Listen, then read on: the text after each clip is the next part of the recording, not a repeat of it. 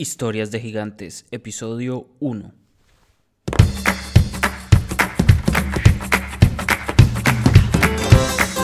Hola, bienvenidos a Historias de Gigantes, el lugar donde entrevistamos a gente poco famosa pero excesivamente valiosa.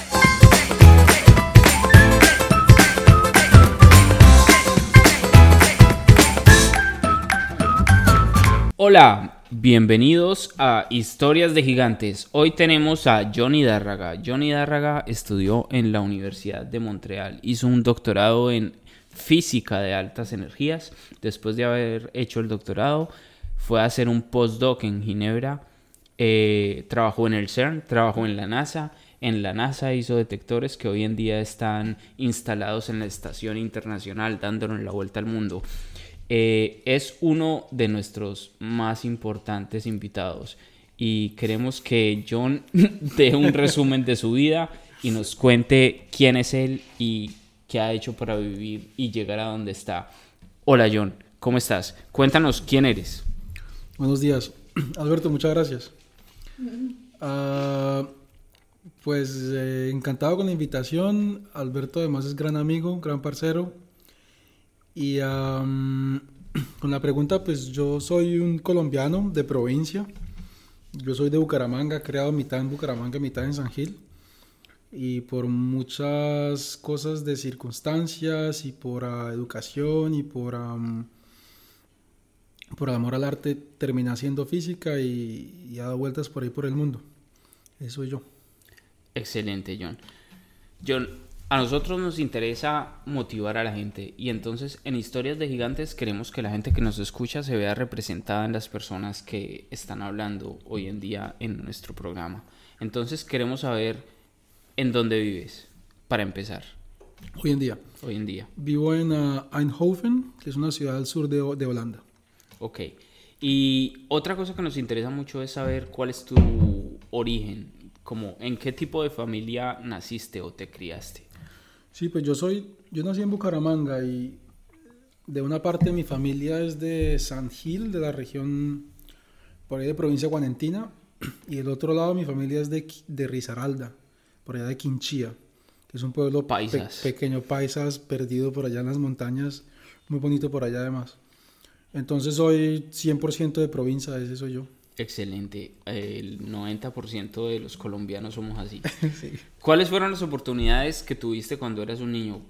Como cuáles eran tus oportunidades de estudio cuando tuviste al principio de tu vida, al principio de tus días? Sí, pues yo, yo conté con la suerte de que mis, mis papás tomaron la decisión de, de poner una parte muy importante del, de, digamos, de sus de sus posibilidades económicas en la educación mía y la de mi hermano. Entonces ellos, ellos tomaron esa decisión de no hacer muchas cosas con ese dinero, otra que, que darnos la mejor educación posible. Entonces yo conté con una gran suerte en ese sentido.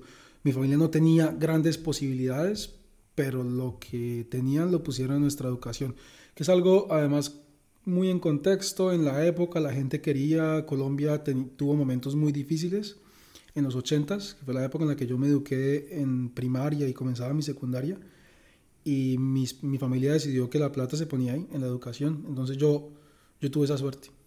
Excelente, eso es una familia sabia. Todas las familias que hicieron eso en los 80 sabían a lo que se enfrentaban. Mm. Bueno, ¿y qué estudiaste? ¿Qué fue lo que incendió la chispa para estudiar tu profesión? Sí, pues esa es buena pregunta porque pues de una parte, esto lo ha dicho, uh, lo ha dicho mucha gente recientemente en, en la escena política, uh, lo que pase con, con, la vida de uno tiene mucho que ver con, con el contexto familiar y en particular yo tuve mucho ejemplo de mis padres en lo que tiene que ver con la academia, entonces yo veía a mis papás leer y hacer, a mi mamá todavía estaba en la universidad y yo tenía mucho contacto con ese con ese ámbito universitario porque ella estaba estudiando, mi papá apoyaba mucho esa, mm, esa iniciativa, entonces yo tuve ese contacto con lo académico que, que tiene que ver con el ejemplo. Yo creo que el ejemplo es la mejor manera de enseñar. Dar consejos, en mi opinión, no sirve para nada. Lo que sirve es el ejemplo. Excelente. Y yo tuve ese ejemplo. Entonces eso me, eso me empujó. Eso es un excelente consejo para todas las personas que nos están escuchando. Es básicamente el mejor consejo que se puede dar. Em, John, y en las palabras más simples posibles, ¿qué haces día a día? ¿Cuál es tu impacto en el mundo hoy en día? Pues yo, yo he tenido una carrera que ha cambiado un poco de matices. Yo soy físico de formación y tengo alguna, algún bagaje importante en ingeniería. Entonces soy, digamos, un físico que, que es capaz de implementar uh, ideas. Y en mi día a día yo hago investigación, pero implemento. Entonces, por ejemplo, hoy en día yo dirijo a un grupo de ingenieros que tratan de implementar algo en particular. Entonces, um, yo encuentro cosas interesantes y esos resultados los ponemos a, en funcionamiento con este grupo de ingenieros y yo dirijo ese trabajo. Ya, y mm, perdóname por ser tan incisivo, pero ¿puedes darnos una pista?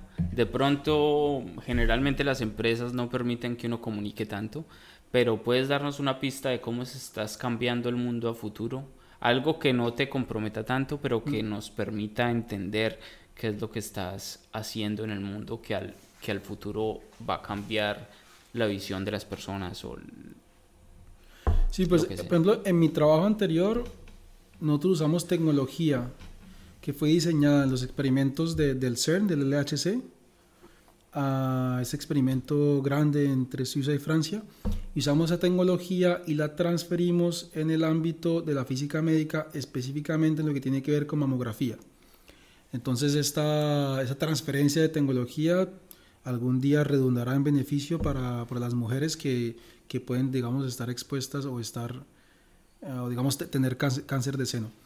Y actualmente trabajo en un proyecto que tiene que ver con, con ah, la sala de operaciones. Tratamos de hacer la sala de operaciones un ambiente más eficiente para poder uh, tratar los pacientes mejor y poder tratar más pacientes. La sala de operaciones es una sala, es el metro cuadrado más costoso del hospital y hay que usarlo apropiadamente para poder tratar más gente. Y en este momento yo trabajo en un proyecto que tiene que ver con la, uh, ¿cómo se dice? ¿Cuál es la palabra apropiada? Con, con la eficiencia de la sala de operaciones. Excelente, eso es una muy buena descripción de lo que haces. Eh, algo que nos interesa saber mucho a las personas de historias de gigantes es cómo llegaste a donde estás. ¿Qué habilidades tuviste que aprender para llegar a ser lo que eres hoy en día? Sí, yo, yo he pensado en esto y yo he logrado resumir en una palabra y yo creo que es, em, esto, yo, esto no me salió a mí en un día, esto es algo que yo he aprendido de familia, de educación, de gente con la que he interactuado, ha sido un proceso larguísimo y al final uno lo que aprende es a ser disciplinado. La vida es una maratón, no es una carrera de 100 metros. ¿no? no, es una maratón, es larga, las cosas se planean a largo plazo y los resultados importantes se obtienen a largo plazo. Nada se obtiene a 10 minutos, nada se obtiene fácil. Si alguien quiere hacer algo fácil, el consejo es... No, hay, hay, que, hay que trabajar mucho y hay que planear a largo plazo y es lo que, eso es lo que da resultado. Y finalmente lo que da resultado es eh, lo que implica disciplina, lo que implica trabajo, eh, poco a poco, día por día, empujar un poco cada día, pero ser insistente. Eso es lo que da resultados. Y finalmente así, así, así he obtenido yo mis cosas. Excelente, mm. excelente. Seguramente vas a servir de inspiración para muchos de nuestros eh, audio escuchas, audio de, de nuestros... Ya de la comunidad que nos escucha. Exacto. Em, John, aunque sea un poco personal esta pregunta, igual ah, yo sé que hay mucha gente que está interesada en saber esto. ¿De dónde salió el dinero para estudiar? ¿De ¿Cómo conseguiste llegar a donde estás en términos monetarios? Ah, en la etapa primaria, secundaria de mi familia. Y algunas cosas adicionales como estudiar idiomas e intereses por cosas alrededor de, digamos, extracurriculares, pues de mi familia y también el gobierno pone ciertas cosas en, en marcha que las que uno, ni se entera. Por ejemplo, en Bucaramanga estaba la biblioteca y yo era un enamorado de la biblioteca por razones que no, hoy en día no, no sé explicar, pero yo iba y había cosas para hacer y mis papás me llevaban. Y resulta que había manera de hacer cosas y, y luego la gente dice, no, pues que no hay nada que hacer, no, sí hay que hacer, pues hay que ir a buscar. Y uno se interesa mucho en eso, ¿no? Sí. Yo recuerdo cuando yo estaba en Medellín, a mí me gustaba mucho ir a la biblioteca piloto en Medellín. Supuestamente era una de las bibliotecas más grandes de Latinoamérica. Me imagino que en Bucaramanga había un programa similar y, Mm. y era por eso que no sé. Sí, había co- cosas similares y uno iba y, y- y digamos que la biblioteca ofre- ofrecía un montón de, de programas y de actividades y mucho de eso era gratis y no había sino que buscarlo. Al mismo tiempo yo me iba a jugar micro con los amigos, o sea, Es importante el micro. sí, no- una cosa no quita la otra. El caso es que en ese momento de mi vida era cosa de familia, para responder a la pregunta, cosa de familia y también había ah, posibilidades que venían del gobierno.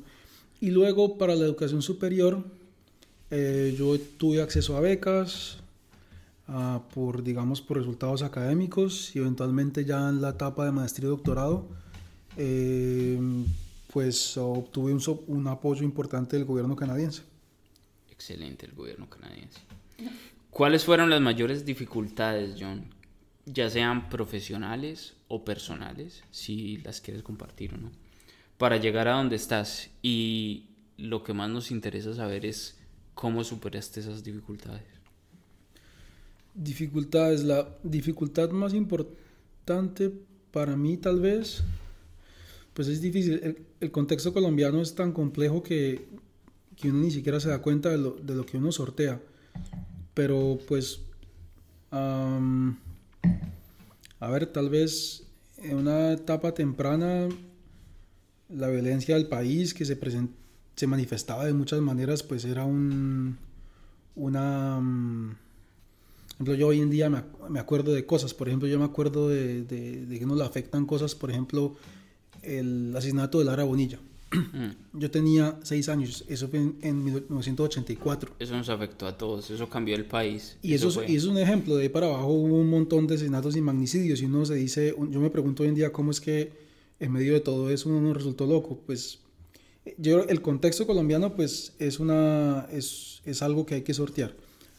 Tal vez de alguna manera lo, lo, lo hace uno más fuerte, no sé cómo interpretarlo exactamente. Luego la lucha con uno, contra uno mismo, ah, uno aprende un montón de cosas que resul- resultan no ser muy útiles y hay que desaprender. Y eso es una, una cosa muy difícil. Danos un ejemplo, ¿qué es esas cosas que uno aprende y después hay que desaprender? Sí, es, es difícil porque, porque a mí no me gustaría chocar con algunos de los oyentes. No importa, eh, una de las cosas que yo he aprendido en la vida es que uno no puede hacer a nadie, a todo el mundo feliz. Uno puede hacer a algunas personas feliz, pero no a todo el mundo. Sí, hay primero muchas cosas que son muy colombianas. Yo soy vivo orgullosísimo de ser colombiano y, y yo lo llevaré siempre conmigo, pero hay ciertas cosas del, del, del carácter y de la y de ese bagaje de ser colombiano que pues que son más un obstáculo que otra cosa y toca desaprenderlas.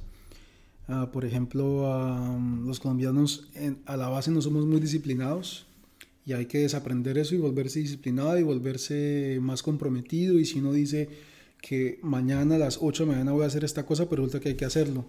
Por ejemplo, una cosa que a mí, sin atacar a nadie, que a mí me molesta es que uno en Colombia le pregunta a alguien si, si mañana vamos a hacer esto y la- lo que la persona responde es, sí, claro, si Dios quiere. Y a mí me molesta no por los aspectos religiosos, la gente tiene derecho, sino porque a mí no me interesa saber si Dios quiere, a mí me interesa saber si usted quiere. Si Y lo va a hacer o no. Si usted lo va a hacer o no, seguramente Dios quiere, porque yo no creo que Él se vaya a interponer en... No le en- importa en- mucho, yo creo. No, a mí me interesa saber si usted quiere. Lo que yo creo es que en Colombia nos escondemos detrás de excusas. Y la excusa de Dios es la excusa perfecta. Porque imagínese si Dios no quiere, pues yo me jodí. Eso es lo, lo- lo- Exactamente. lo que el pasado mañana no va a ocurrir. Exacto. Entonces yo quedé completamente callado y bloqueado porque usted me está poniendo como condición que Dios quiera, pues yo... Y pues la yo- realidad es que probablemente si el tal Dios lo está viendo a uno, está bastante ocupado como para mirar. Sí, ahora, obviamente, esto no es una, esto no es una discusión sobre religión. eh, la Constitución Política de Colombia defiende que usted ah, tenga... la mm, religión que quiera. Sí, y, y vaya lo practique y se le, y se le debe respetar y se le debe ah, además a proteger. Y otra cosa es que usted se esconda detrás de eso. Entonces, por ejemplo, esas, esas cosas, esos, esos trazos de la, de, la, mm, de la cultura colombiana hay que desaprenderlos para, pues, para volverse más responsable, yo creo. Es un excelente, es, es una excelente, ¿cómo se dice?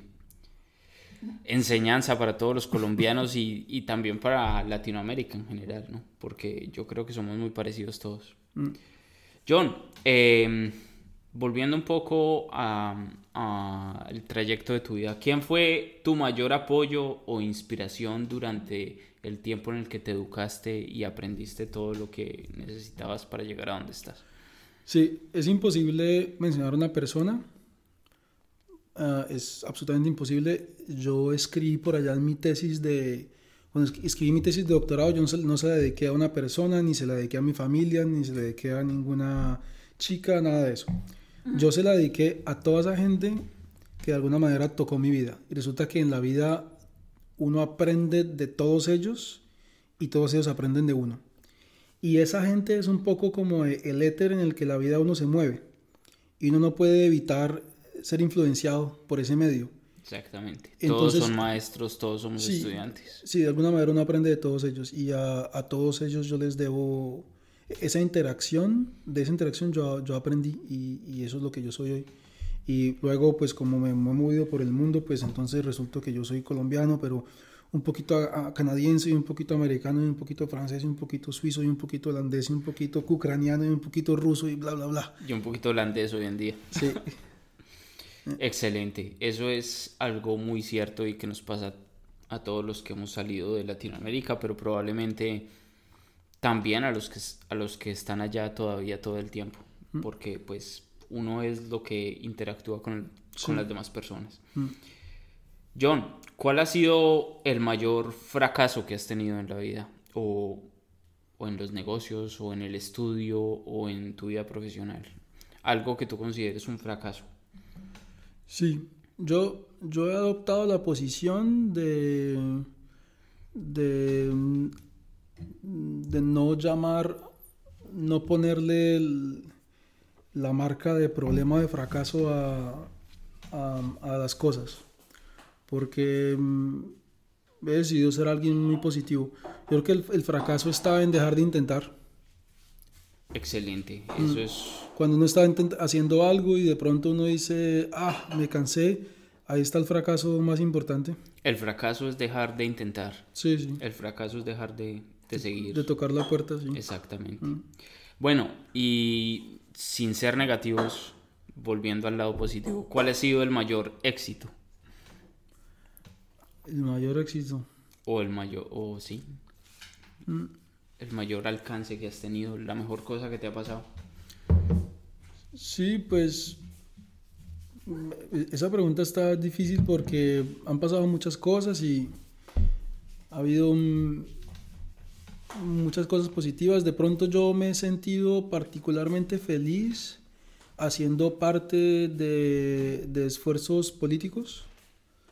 Uh, yo vivo particularmente orgulloso de, de los esfuerzos que mucha gente en política hace en Colombia. Entonces, por ejemplo, yo he apoyado a gente como Antanas Mocus y, y actualmente apoyo a gente como Claudia López y sin, sin volverlo esto un rally político. Eh, cuando yo he hecho esos esfuerzos por hacer política en Colombia, como, como soldado raso, ¿ah? como la persona que va con las planillas a que la gente las llene, este, yo me he sentido particularmente feliz. Cuando dices soldado raso, ¿tú perteneciste al conflicto armado colombiano? ¿Fuiste soldado? sí, yo, yo, yo presté servicio militar, primero el 6, segunda división. ¿Algún momento que valga la pena resaltar en esta entrevista? sí, esa es una discusión este, candente, pero para la época Colombia era candela y pasaron muchas cosas y, y, aprendí, como yo me estuve en un ambiente muy académico, fui a un buen colegio en Bucaramanga y, todo, al, alguna, algún nivel de abstracción sobre el conflicto tenía yo. Y cuando salí del colegio y me tocó ir al ejército, yo me vi de frente con el conflicto colombiano y entendí muchas cosas que no había entendido hasta la época. Yo era un niño, tenía 17 años. Entonces, en ese sentido fue un, un golpe grandísimo y una, una llamada al, a darse cuenta de la realidad. De mi país. Eso le pasa a mucha gente en nuestros países hoy en día. ¿Cuál ha sido? Esta pregunta es muy similar a la anterior, pero es ligeramente distinta y la diferencia es bastante importante, en mi opinión. ¿Cuál es el momento más gratificante de la vida de Johnny Dárraga? las... ¿Cómo ponerlo? Pues en, en lo laboral, yo voy y yo como físico tengo la formación de físico, entonces yo, yo resuelvo problemas. Y con los problemas, cuando encuentro una solución, pues es muy gratificante porque resulta que había algo que, que es difícil de resolver y con todas esas herramientas de físico usted va y propone una solución. Pero también cuando, cuando uno es capaz de poner parte de su espíritu para, para ayudar a alguien más, que no tiene que ver con la ciencia, para sacar a alguien de pronto de un apuro. Eso también es, también es una cosa de resolver problemas. Cuando he logrado, por ejemplo, contribuir en, por ejemplo, en el ámbito familiar, que es el caso micro, para resolver problemas, o en un ámbito más grande usando la política, para ayudar a resolver líos, para ayudar a, a empujar las ideas, por ejemplo, de una persona que tiene, que tiene intenciones en, en términos representativos que beneficia a una comunidad más grande, eso también, eso también es muy gratificante. Entonces, yo creo que se resuelve al, se, se reduce al, al, en muchos ámbitos al, a lo que tiene que ver con resolver problemas. Excelente. Esa es una respuesta que va más allá de lo que nosotros jamás habríamos podido esperar. Gracias. Otra pregunta es, a modo de inspiración para las personas que nos están escuchando, ¿Cuál es el libro o recomendación que más te ha inspirado y que recomiendas a las personas que están empezando en, en su camino? Personas que de pronto todavía no están en la universidad o ya están en la universidad pero no saben qué hacer o de pronto ya se graduaron e igual no saben qué hacer, se sienten perdidos y quieren, y quieren buscar un nuevo camino. Mm. Pues de pronto un libro o una enseñanza o algo. libros hay muchos y hay tantísimos que, que sería muy difícil de escoger, pero hace unos años yo, por ejemplo, si hablamos de un libro, yo me leí un libro uh, que se llama El Transiberiano.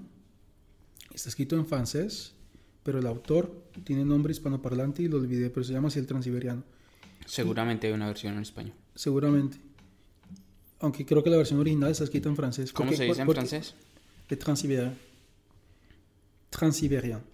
Y el, el, asunto es que el, el, autor tiene nombres hispanoparlantes porque es hijo hispanoparlantes, pero es profesor en una universidad en Francia, hasta donde me acuerdo.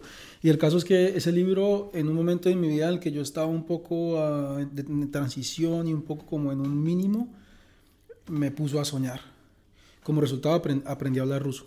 Excelente. Y, uh, y, eso me abrió un montón de puertas y me empujó. Por ejemplo, los libros son importantísimos, hay que leer, porque en la lectura uno se encuentra con sorpresas, se encuentra con ideas, se encuentra con, con perspectivas a futuro, a, se abren puertas. leer es lo mejor que le puede pasar a uno, hay que sentarse a leer. Le abre la vida a las personas. Definitivamente. Y luego viene también la inspiración por parte de las personas. por ejemplo, mi, mi, gran héroe de toda la vida es mi mamá.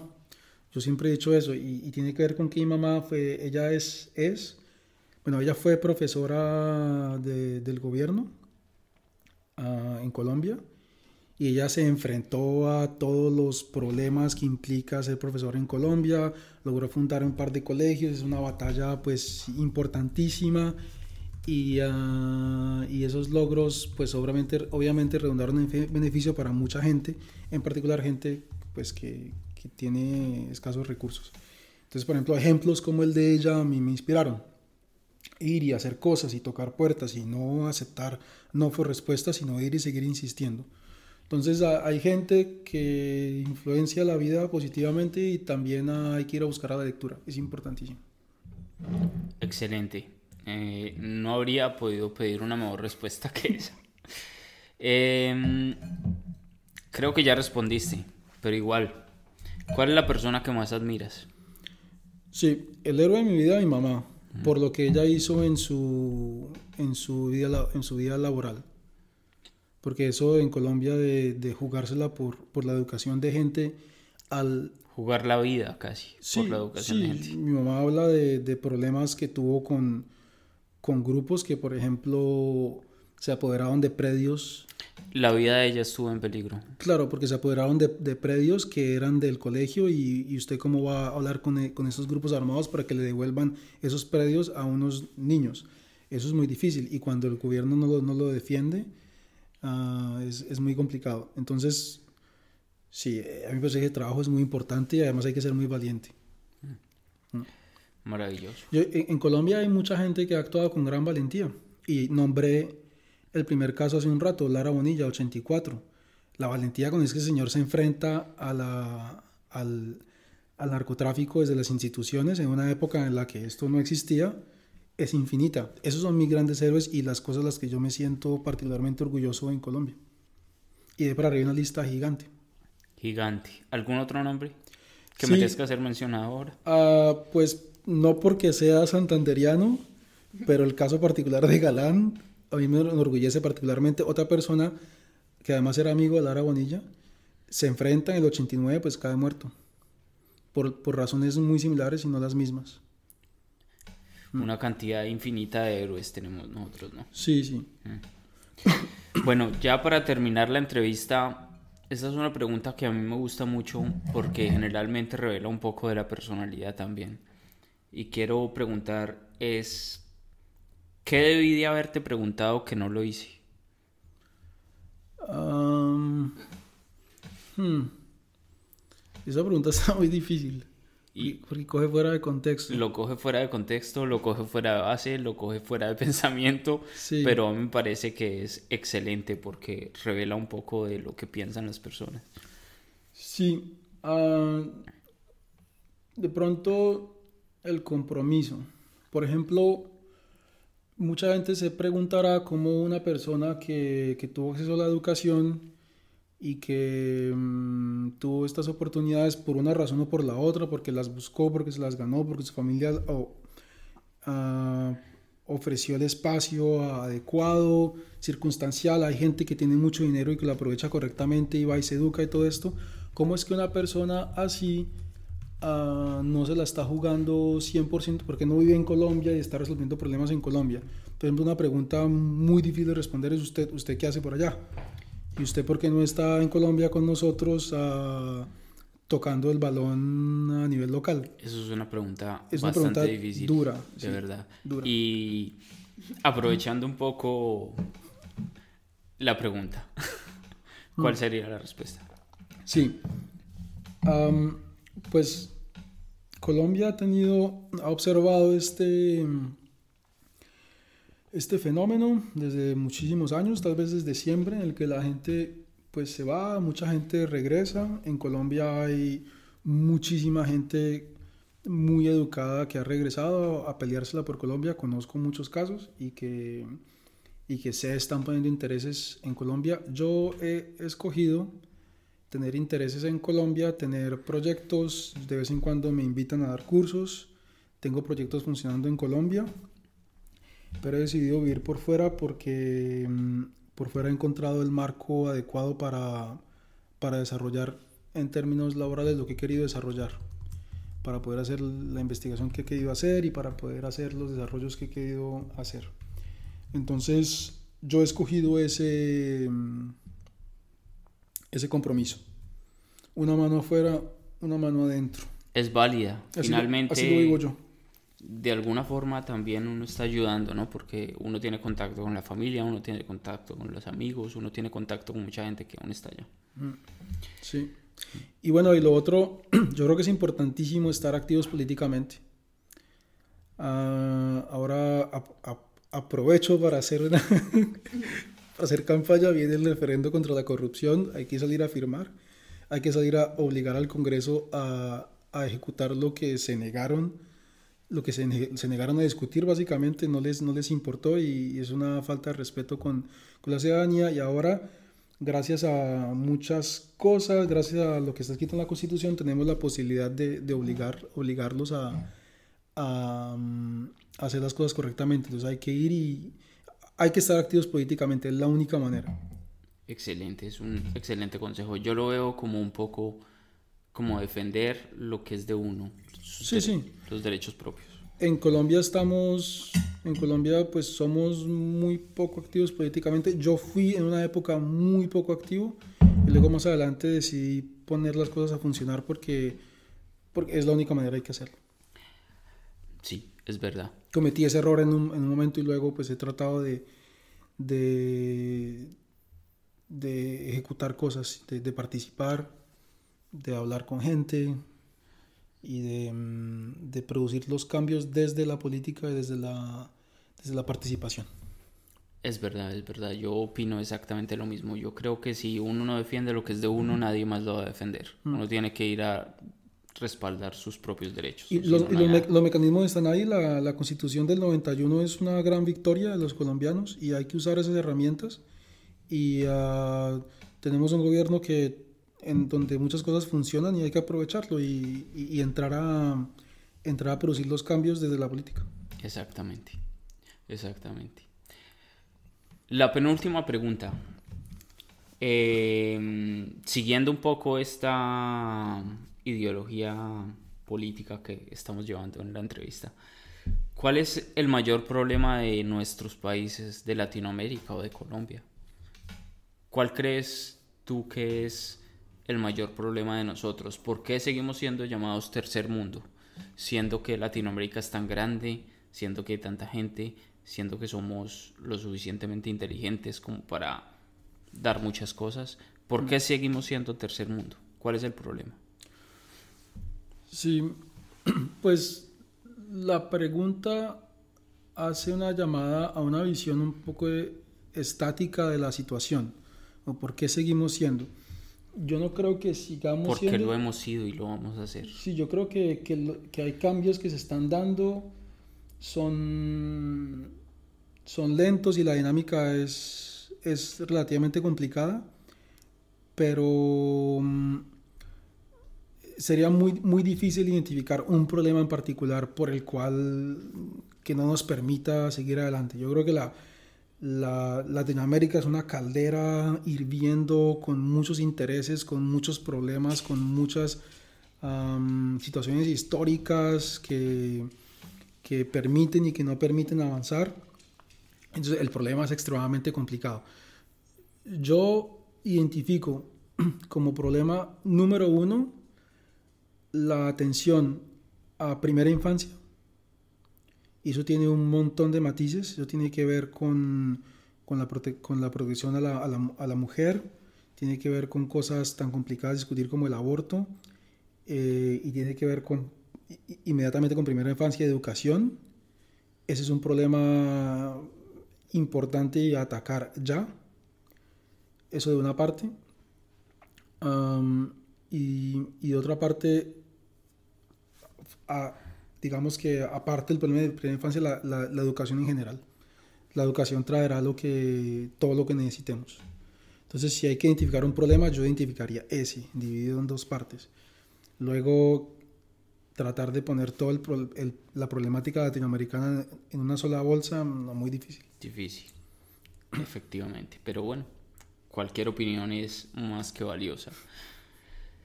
La última pregunta que tenemos para ti hoy es, ¿cuál es el consejo que le darías a nuestra audiencia? consejo para la audiencia. El consejo, muy complicado. Eh, además, piensa, piensa en, en, ti mismo y en lo que has vivido. ¿Cuál sería el consejo para el colombiano promedio? Sí, además que yo igual me digo, ¿quién soy yo para andar por ahí dando consejos? Pero si, si yo pudiera indicar, mire, esto es interesante, ah, por ejemplo, en el contexto colombiano,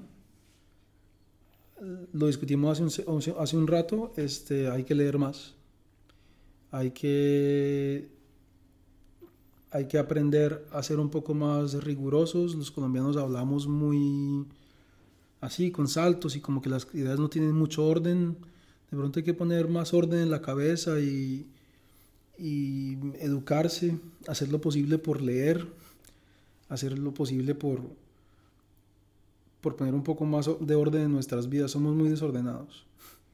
Y eso no, eso no, nos, eso no nos permite ejecutar muchos aspectos de la vida que deberían fluir de manera un poco más organizada, ¿sí? El orden, tal vez. Más sencilla. La, la pregunta me coge fuera, un poco fuera de base, pero... No importa, no importa. Esa es la idea, es tratar de encontrar un poco la personalidad detrás de la entrevista. Pero lo digo porque cuando yo estoy en Colombia con mi familia o con, o con amigos, entonces yo me doy cuenta de que en Colombia usamos un montón de energía y no se canaliza, no, no Exactamente, está dispersa. No hay un objetivo, como si usamos, la gente es brillante y la gente hace un montón de cosas y uno se encuentra con, con maravillas aquí y allá. Hay mucha gente que es muy emprendedora, que tienen empresas y yo, yo personalmente me digo, wow, yo, yo, los veo con gran admiración, pero yo sí noto la falta de foco, la falta de orden, la falta de, de sacar un poco de ruido, de,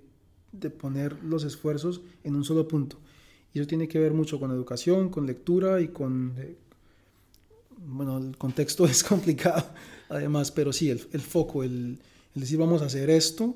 Enfocarnos. Y, y, esto que vamos a hacer es un esfuerzo a largo plazo, vamos a darnos metas muy concretas a 10 años, nada ocurre en dos semanas. Y la, mm, en Colombia, por muchas razones, y es, un, y es, un, es además una entre otras cosas, el, el, gran regalo, el mal regalo del conflicto, queremos resultados mañana. Exactamente. Y eso no funciona. Foco y paciencia y trabajo a largo plazo. Volviendo a lo que dijimos antes, es una maratón, no una carrera de 100 metros. Sí, sí. Exactamente. Ok, bueno. ¿Qué le dirías a nuestra audiencia para despedirte? Gran abrazo. Sí, gran abrazo y, y pues la vida es una maravilla. Yo, yo vivo muy feliz por, por razones, por, por, razones varias, ¿no? Múltiples razones. Múltiples razones, pero... Desde el trabajo hasta los cursos de salsa. sí, sí. La vida tiene muchos líos y hay que ir a resolviendo problemas pero hay, hay, que ir adelante y si uno trata de poner orden y trata de poner rigor y trata de poner disciplina trata de ponerse metas a largo plazo, todo cobra mucho más sentido. Excelente, eso es un muy sabio consejo para todos los escuchas de historias de gigantes. Pues yo, yo, no, yo no me creo en ningún gigante, esto está fuera de contexto, Tiene que invitar a otra persona. No, no, no. Eh, el mayor, una de las mayores cualidades de los gigantes es que ellos no se ven como gigantes. Así que muchas gracias por nuestra entrevista, porque realmente seguramente hay muchas personas que están siendo inspiradas en este momento por todo lo que hemos dicho y has dicho. Así que, sinceramente, gracias. A usted, Alberto, muchas gracias. Eh, eh, además, me parece excelente iniciativa, gran programa. Usted tiene que entrevistar a una cantidad impresionante de gente que tienen historias increíbles para contar. Yo le voy a, dar una lista de, de, gente que yo, que yo admiro y que considero realmente gigante. Y uh, creo que la, la, iniciativa está, está genial. Yo lo veo muy positivamente. Tiene gran futuro esto. Excelente. Esa es la idea. Gracias mil. Para todos nuestros, nuestros escuchas en Historias de Gigantes, muchas gracias por habernos escuchado y hasta la próxima. Que tengan una muy buena semana, un muy buen día, una muy buena tarde, un muy buen fin de semana o un muy buen lo que sea que, está, que estén haciendo. Y hasta la próxima. Gracias. Un abrazo, gracias. Gracias. Gigantes, gracias por escucharnos. Esperamos que hayan disfrutado el episodio tanto como nosotros. Hasta la próxima.